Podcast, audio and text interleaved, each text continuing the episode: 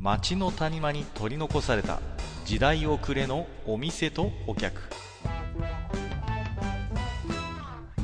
タバコ取り出し一服しても聞こえてくるのはざれ言ばかり。隣の席は空いてますよ。ようこそマッチ横丁へ。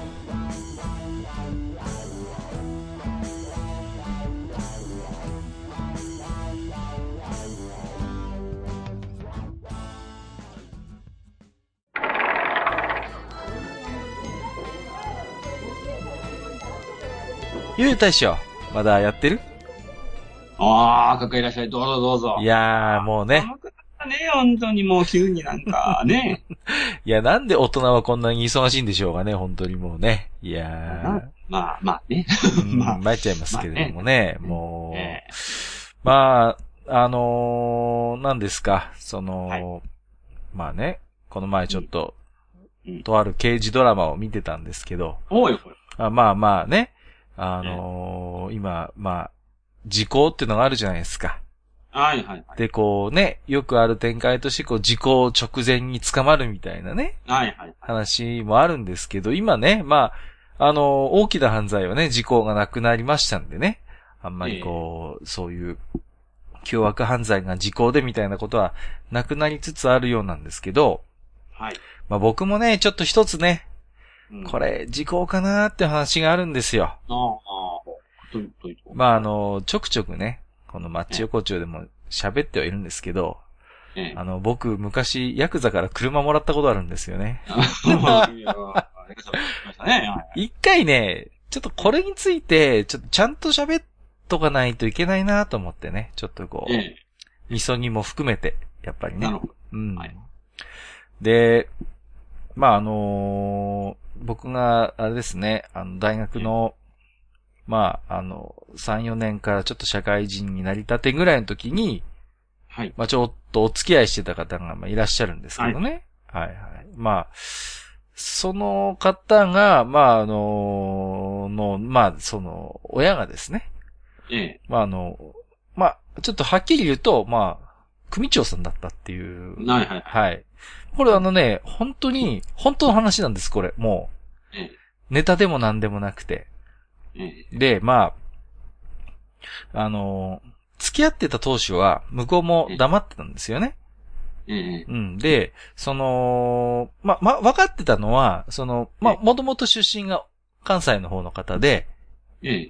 で、あの、ま、日本の名前を名乗ってらっしゃるんですけど、ええ。あの、在日韓国人の方だったんですよその方がね。うん。で、あのー卒業旅行みたいなのも、まあ、二人で行ったんですけど、はいはい。要は、彼女はパスポートが違うわけですよ。その、ああ、まあまあまあ。まあまあ、韓国のパスポートなわけですよね。ええ。で、まあ僕は日本のパスポートなわけですよ。で、あのーまあね、ちょっとアジアのとある国に出かけてって、帰ってくるときに、その、まあ、要は、入り口がちょっと違うわけですよ。ああ、なるほど。うん。ええ、で、まあ僕の方は割と、サクッとね、こう、そんなに検査もそこそこに入れるんですけど、やっぱりその、パスポートが、まあ日本のパスポートじゃないと、まあ、たまたまなのかもしれませんけど、その、やっぱ審査がね、うん。やっぱり厳しいということで、うん、うん。30分くらい待たされたかな、ラウンジで。うん、まあ。で、結構ね、あ、こんなに差があるもんだんだな、っていうことを、まあちょっとその時に思ったりしたんですけどね。はいはい。で、まあ、その、ままあ、以前は、その、なんていうかな、お父さんの、お母さんの仕事は聞いたことあるんですちゃんと。うん。でね、お母さんは、あの、雀荘を経営してる方だったんですよ。ああ、なるほど。うん、うはいん。ね。で、ええ。でお父さんはって言ったら、まあまあまあ、いろいろ、みたいな感じで 最初、うん。言ってちょっと濁す、濁す感じでね、まあまあ。でも、まあ、一応ね、まあ一年以上付き合いしてたんで、でうん、お正月にね、ちょっと、一回、うちの家族が会ってくれとうん。いう話になったわけですよ。ええ。で、私、大阪に出かけてってね。ええ。で、まあまあ、その、お母さんのやってるええ雀荘にちょっとね、一応ご挨拶に行って、まあまあ、非常によくしていただいて。ええ。で、そこにまあ、お父さんもいらっしゃったわけですね。はいはいはうんうん。で、まあ、お父さんがその雀荘に入ってきたんですけど、い。ええ。まあね、こう、見た目は普通の人のいいよ、ちょっと紳士というかおじさんなんですよね。うん。で、まあスーツ着て、まあそんなね、うん、本当サラリーマンみたいな感じなんですよ。はい。うん。別にこう、なんていうの？あのーいわゆるこう、いかにもみたいな、そういう金バッジとか、そういうストライプのきついスーツみたいな感じじゃなくてはい、全然普通、まあただ、生地の感じで仕立てはいいんだろうなーっていう感じで、ええ。まあまあ、着てたんですよ。で、まあ、非常にいい人でね、まあいろいろと世間話もして、まあ、君はどっち、あ、あ、君東北の人なの？ああ、そう、うん、あ、うちの娘と、あ、そういう感じで知り合って、ああ、そう、みたいな感じで。で、まあ、その時に、こうちょっとこう、タバコをその、お父さんが出した時にえ、あの、隣にいた全然、僕お客さんかなと思ってたんですけど、知らない人がね、そのえ、まああの、こう、火を差し出して、こう、ね。えまあ、それを当たり前のようにお父さんもこえう、ね。まあまあまあまあ、そういう感じですわ。なるほど、なるほど。うん。ああ、なんか偉い人なのかなみたいな感じね。で、親？つい親、て。親っていう感じだったんですよ。で、まあまあ、その日の夜、まあ今日はちょっといいもんでも食べに行こうってことで、まええあ、あのー、てっちりをね、ちょっとごちそうになるっていうことで、はいはい。まあ大阪です。はいはい。で、車で行こうってことになったんですけど、まあ、ちょっとそこでこう感づきますよね。ちょっとこう、ええあのーまあ、えー、ちょっとね、まあええベンツはベンツだったんですけど、はいはい。あの、白っていうね、ちょっとこあう、真っ白っていう。なかなかねうん。で、まあまあ、で、まあちょっと内装もなんかね、なんか不思議な感じというか、まあ 非常にこう、大変ゴージャスな感じになってて。うん、で、まあまあ、あこれ、これは、ん？みたいな。感じなんです。ただね、本人はものすごいこう、機嫌も良くて、うん。え君は何？うん。うん。食べたことある？とか、そういううん、フグとかは大丈夫？とか、ああ、全然大丈夫です、みたいな感じで。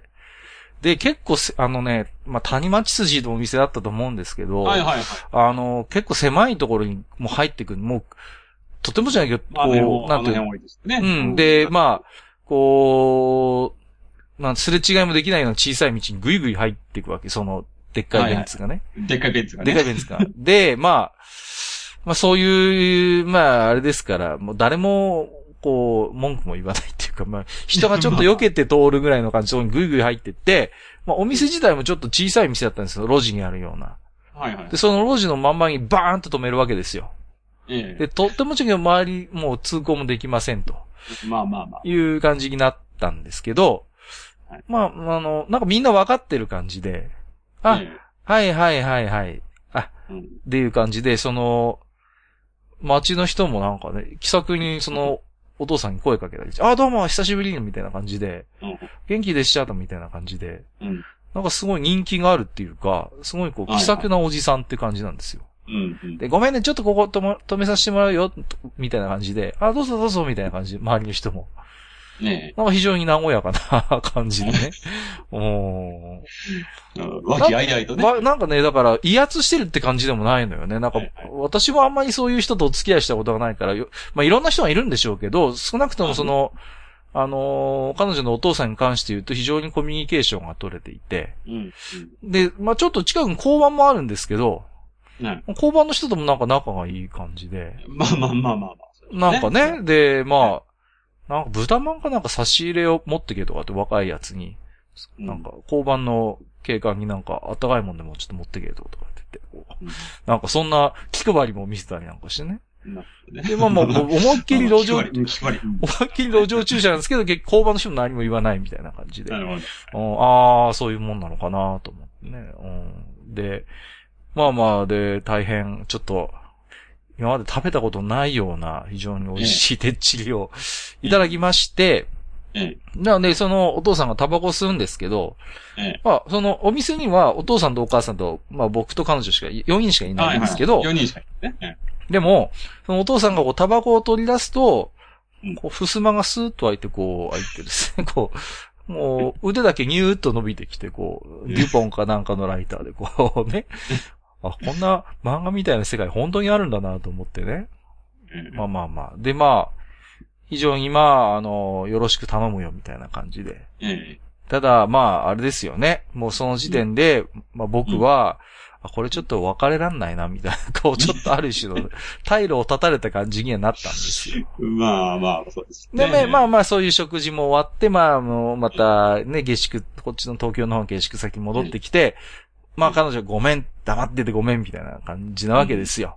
うんううん。ん。で、まあまあ、ちょっとびっくりしたけど、まあ、非常に人当たりも良くて、まあ非常に、なんていうのかな、いいお父さんでね。まあまあ少なくともですよ、私に見せていただいた顔はね。そうね。うええん。まあまあ、ちょっとびっくりしたけど、いや大丈夫だよと。うんうん。って感じで、で、まあまあ、それからちょっと半年ぐらいしてかな。なんか、まあ二人でちょっと住もうということで、ちょっとまあ、引っ越して二人でちょっととある、まあアパートを借りたんですね。あの、はい西武池袋線のね、椎名町ってとこだったんですけど、まあまあ、はい。椎名町のちょっと、まあ、ね、ところにアパート借りて、で、まあまあ、車なんか持ってませんですよ。やっぱり、ね、あの、だけど、なんか、ある日、そのまあ、実は駐車場付きのアパートを借りてて、ええ。で、彼女が、なんか買うのかななんか欲しいのかなと思って、まああんまり詳しくは聞いてなかったんですけど、ある日そこに、なんか松田のアンフィニっていう車がボーンと止まってて、でっかいのよ。まあまあね、む、あの、む昔のね、松田のね。そうそうそう。まあ、で、あーな、なんだろうな、これ、お客さんかなと思ったら、いや、これ、あの、お父さんが君にって、とかってって、鍵を渡されて、え、えー、っていう。いやもう、なんか、あ、もう、有無を言わさないって感じじゃなかったんだけど、なんか当たり前のように渡されて、いや、もう面食らっちゃって、いや、ちょっとさすがに受け取れないよと、これはと。で、え、いやいや、新車？あの、いや、中古車だったと思います。うん。まあ新車ではないと思うんだ。確か。うん。だけど、結構でかいし、まあ、まあそうですね。ねえ、で、僕もほら、ペーパードライバーだったんで、当時は、えいや、ちょっと乗りこなせるかどうかみたいな感じだったんですけど、まあ、ちょっとさすがにもらうわけにいかないって言ったんですけど、最初はちょっと、いや、もらってよみたいな感じで、いやいやって言ったんですけど、うんじゃあ、じゃあ分かった。私がもらうから、で、あなたに貸してあげるっていう形でどうって言って、ああ、そ、それならまあまあ、まあいいかなみたいな感じだって、一応ね。まあ実質私がいただいた感じなんですよ。ただ、まあまあ一応形上は彼女がお父さんからもらって、私がそれを借りているっていう体で、えまあ主に私が乗ってたんですけどね。はい。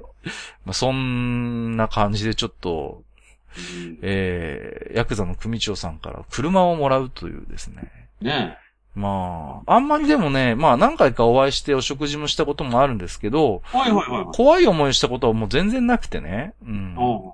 うん。で、ただ、怖くて、その、実際のお仕事の話とか全くできませんでしたけど、結局。まあまあ。どう、まあ、どういうしのぎでみたいな話をさ、とてもじゃないけど、できないから、まあ、いつも呼ばれていくときは当たり障りのない話をするし、まあ、お父さんのその、まあ、事務所についてはちょっとまあ、まあ、足をは踏み入れないというか、なるほど。まあね、うんまあそこはちょっとねっていうところね。いつも待ち合わせ場所はそのお母さんがやってる雀荘で、ジャンソン。そっからその、まあ、白いベンツに乗って、なんか、美味しいもの食べに行くみたいなのが、まあ一つパターンで、3回ぐらいあったかな、そういう感じで。えうん。で、いつももう当たり前のように路中するんですけど、はい誰も何も言わないっていうね、この。まあまあまあ、そういう感じでしたかね。で、お父さんのお父さんですよ。だから、彼女のおじいさんが、まあ、あの、い一世なのかな、在日で。はいはいで、あの、チェジュ島の出身なんですよね。うん。で、で、お父さんも、ちっちゃい頃はチェジュ島によく行ってて、うん。まあ今は大阪に住んでるんですけど、その、まあチェジュ島の話とかしてくれたりとか、うんまあまあそういう、いろいろね、お話を、まあ、仲良く、非常にな個人的に仲良くさせてもらってたんですよ。うんうんうんでも、あのまあ、ちょっとね、彼女とこううまくいかなくなってきて、うん。はい。まあちょっと別れようかっていう時に、うん。まあものすごいこう、困って、困るわけですよ。はい。まあ、彼女とはちゃんと相談して、どっちからともなく、じゃあちょっとバラバラっていうか、お互いの道を行こうね、みたいな感じになったんですけど、いや、お父さん、お父さん、なん、なんて言おうかな、みたいな感じで。ただ、やっぱ筋を通さないといけないなと思ったわけですよ。やっぱり、ね、いろいろ。まあ、車はもちろんお返しするつもりですけど、ただ、ね、やっぱりちょっと、お前うちの娘を傷もにしやがってみたいな感じで、これ やばいかな。いろんなね、想像がね。想像がね、そうそう。ただ、まあ、じゃあ、一応私もね、まあ、お父さん何回かお付き合いしてて、そういうことをする人じゃないだろうなっていうちょっと期待もあったから、うん、やっぱりちょっと行ってきちんと腹を割って説明をしなきゃなと思ってたんですよ。はい。だけど、まあ、彼女の方がね、いや、うん、普段温厚な父だけど、ちょっと怒ると手つけらんなくなるとこあるから、うん、私から言うし、あなたはお手紙を書いてちょうだいということで、まあ、それでまあ、もうね、もう3日未晩悩んで書いたよね、手紙をね。こういう事情でちょっと彼女とは、また別の道を歩むことになりまして、いや別に他に好きな人ができたわけではないんです、みたいないろいろね。ちょっとやっぱ仕事の関係とか、ちょっと彼女の進路のこととかもあって、みたいな感じで、まあまあ、誠意あるお手紙を、自分なりに当時一生懸命考えて誠意を伝えるお手紙を、まあ彼女に持たせて、で、まあ車もお返ししますということで。で、まあそれをまあ彼女が帰省した時に持ってってもらって、1ヶ月ぐらいかな、して、ものすごい達筆のお父さんの手紙が返ってきてね。はい。で、まあ事情は分かったと。で、うん、僕は君のことを買っていたから、とても残念だけれども、二人でそうして決めたのなら仕方がない。今まで娘を良くしてくれてありがとうってこう。できたお父さん、ね、そうなんですよ。だからね、いや、たまたま僕はそういうきっかけでね、うんうん、知り合ったそのヤクザの方が、まあ、そういう人だったっていうだけだと思うんです。だから、ね、うん、そういうお仕事してる方って、いろんな人がいることは100も承知ですよ。ねうん、だけど、なんかね、すごい個人的にはこの体験が、あ、うん、なんか中にはこういう人もいるんだなーっていう、なんかね、うん、こう、まあ、まあ、裏でね、いろいろ、もう多分、ことをやってて、おそらくね、ちょっと、まあ、犯罪に手を染めてることも、もしかしてあるかもしれない。うん。だけど、僕の前では決してそういう顔は見せなかったから、まあ、それはある種の一面であってね、その人の全てではもちろんないと思うんだけれども、なんかね、こう、忘れられないんですよね、その時のことがね。うん。で、うん、まあ僕も当時も20年ぐらい前の話ですから、はい、まあ若かったこともあるし、今だったらとてもじゃないけどね、当時、まあ向こう水で怖いもの知らずだったんだなと思うんですけど、はい、うん、なんか今でもふと思い出すんですよね。うん、で、ね、まあ、でね、風の頼りで彼女もなんか結婚して子供がいるみたいなんですけど、今は。はい。うん。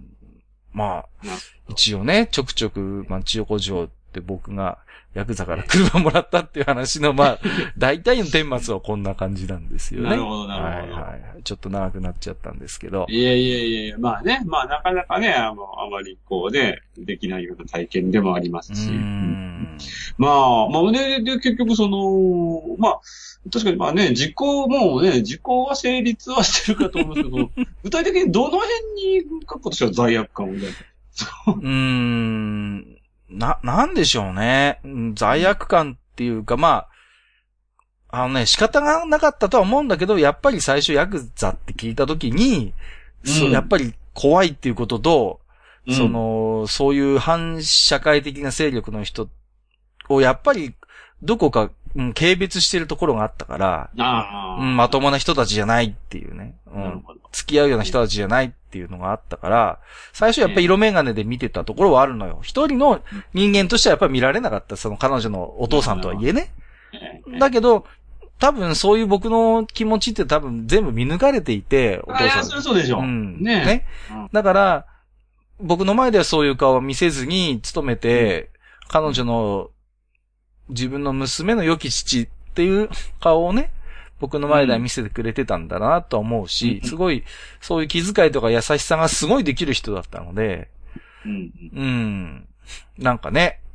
うん、なるほど、ね。でも僕はやっぱり常にどっかでこう、引いて見ちゃってる、付き合ってる部分ってあったし、多分そういうところは多分バレてたと思うんで、なんかもうちょっとこう、今、今のね、このずうずうしいおじさんになった今だったら、もうちょっといろいろ腹を割って話せたこともあったんだろうなとは思うんだけれどもね。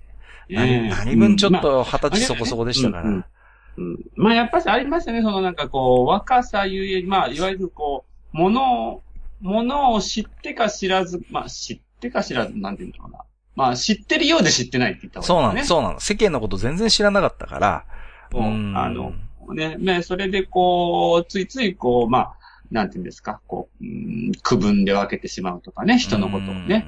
うん、ねまあそういったことっていうのは、若い方がやっぱし、ね、あの、あるのかなっていうのはね、自分なんかも、ね、常だから々思います。なんとも言えない。だからね、ほろ苦い思い出なんですよ。その彼女との思い出も相ま。まあ一緒にね、海外旅行も行くぐらいの中でしたから。ね、あのうんね、アンフィニーでね。そうそう、アンフィギで 国内ドライブもしたしね。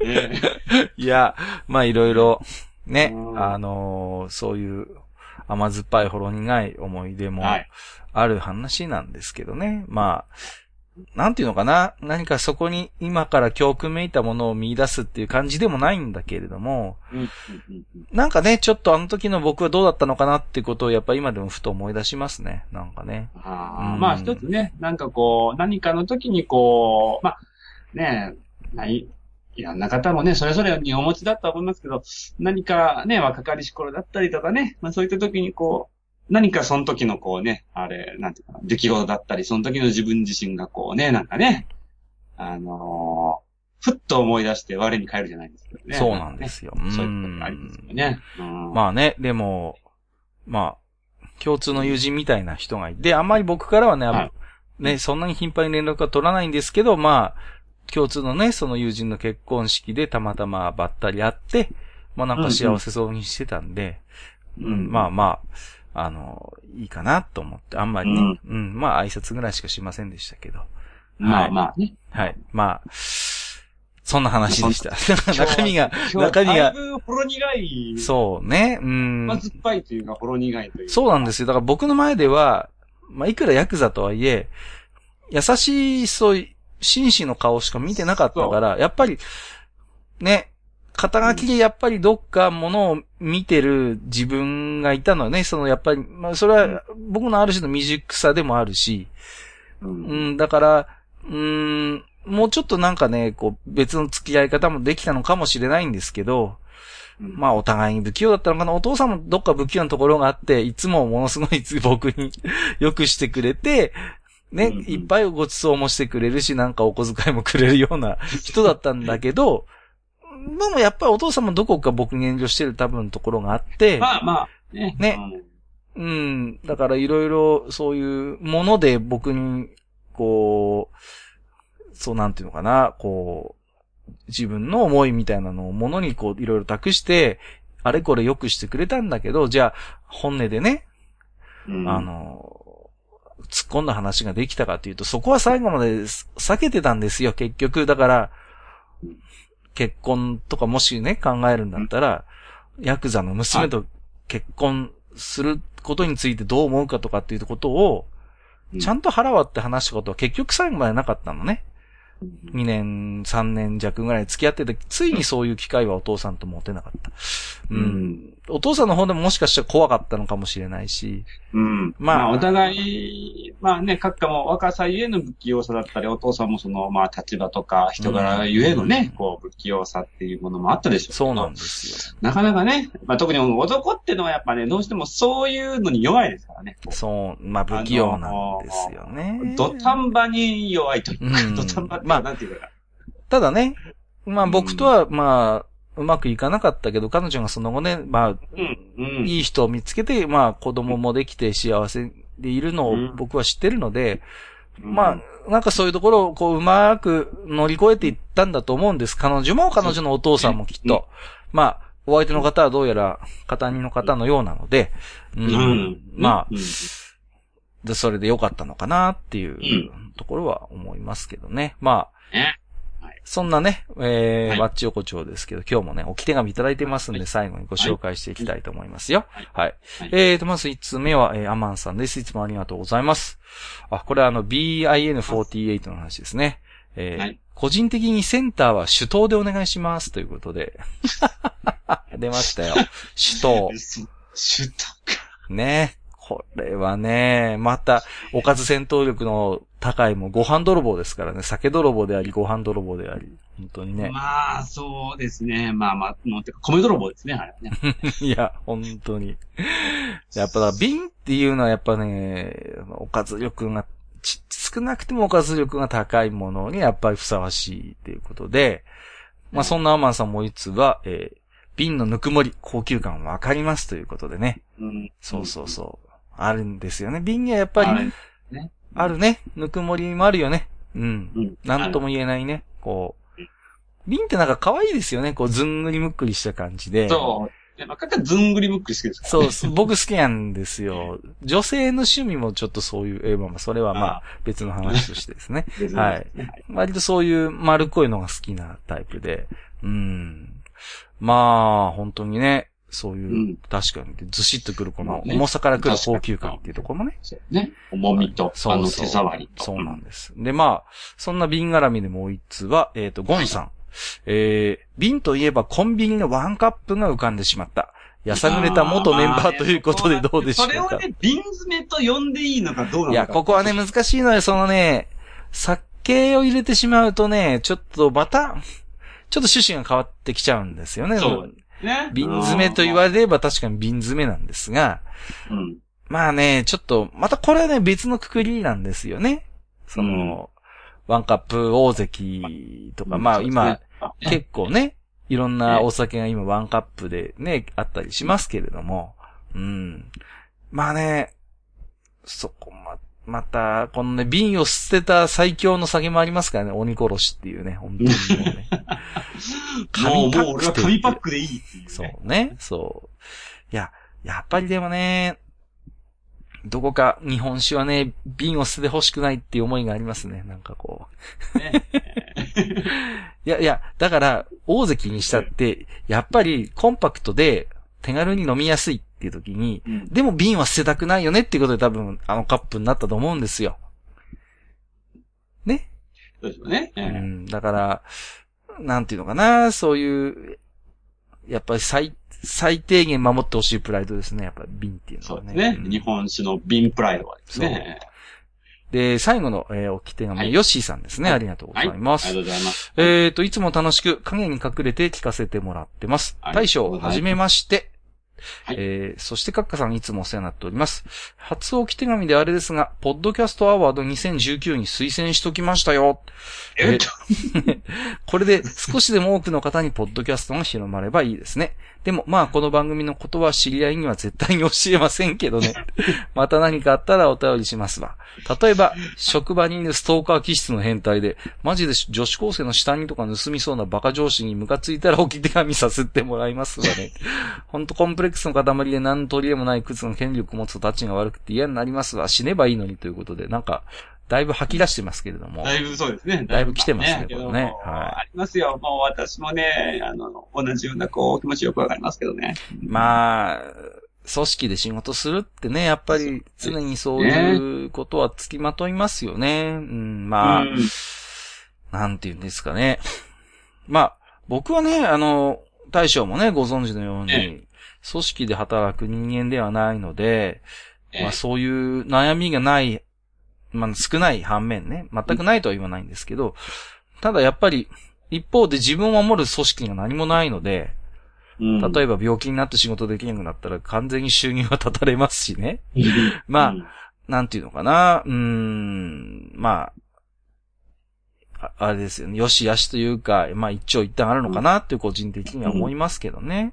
で、やっぱり自分でしっかり計画立てて仕事しないと本当に破綻してしまうってとこもあるし、そうですね。ん。でも僕はね、前も喋ったけど、自分の性格とか考えてもあんま組織で働けるような資質を持ってないと自己分析してるので、うん、なんかね、こう、いや、いや逆にだからいつも本当に、これは、素直に思うんですけど、そういう会社勤めとか、まあなんでもそうですけど、そうやってお勤めしてお給金もらう仕事って、なんか、うん、まあ数が多いから当たり前みたいなどっか風潮あるかもしれないけど、うん、やっぱりそれも僕は能力だと思うんですよ。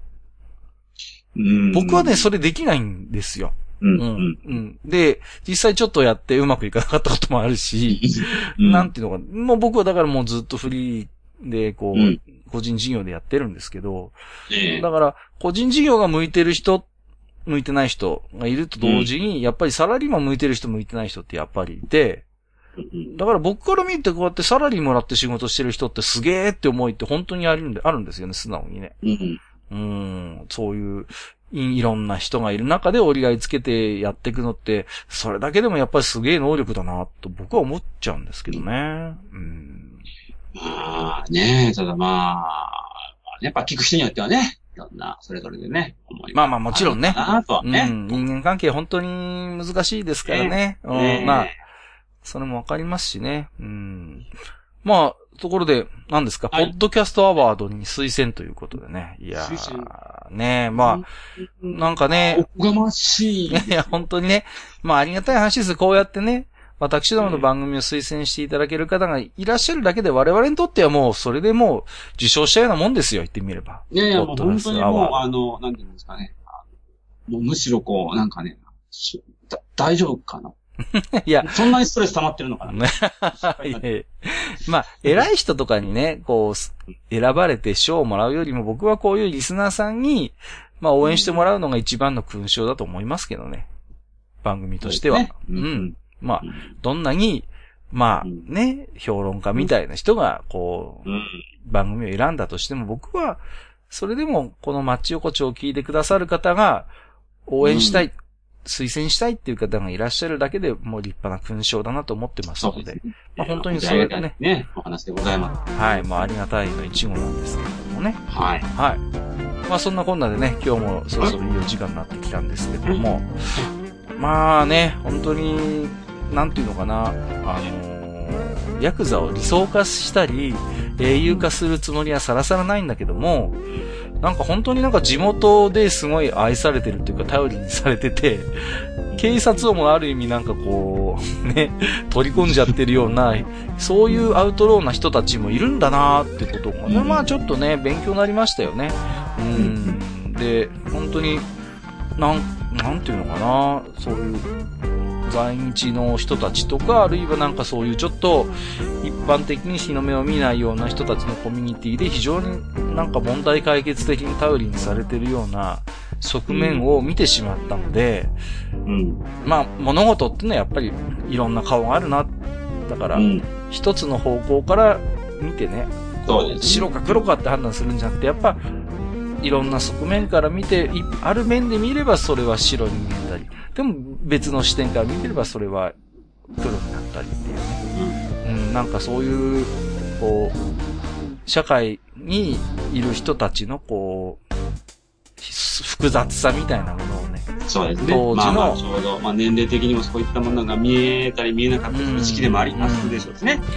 だから僕はね、うん、なんていうの、あんまり就活とかもしなかったし、もう、ある意味そのまま書生みたいな 暮らしに入っていったので、だから世間をそうやって知る機会っていうのも極端に少なかったんでね、僕多分大将よりも随分世間知らずだなと自分も思うんですけども、でもなんかそういうところでなんかね、自分なりになんとなく世間っていうのを当時勉強してたんだろうなってことを今だ、今、だからこそちょっと思いますけれどもね。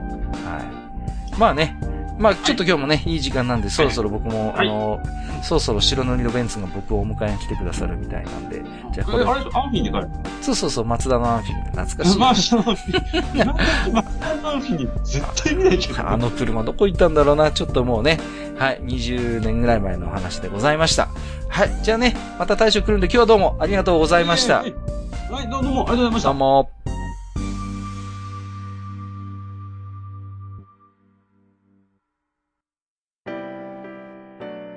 おっさん二人でお送りしているトークラジオ、マッチ横丁。番組では皆様からの置き手紙を募集しております。置き手紙は、ブログのお便り投稿フォームのほか、番組メールアドレスからもお受けしています。番組メールアドレスは、マッチサイドアットマーク gmail.com matchside アットマーク gmail.com となっております。また、番組公式ツイッターでは、番組更新のお知らせ、次回更新予定日をご案内しております。ブログのリンク、またはツイッター上で、マッチ横丁を検索してフォローしていただければ幸いです。また、公式ツイッターへのリプライや、ハッシュタグ、マッチ横丁をつけていただいたつぶやきも、番組内でご紹介させていただく場合がございます。皆様からのおき手紙、お待ちしております。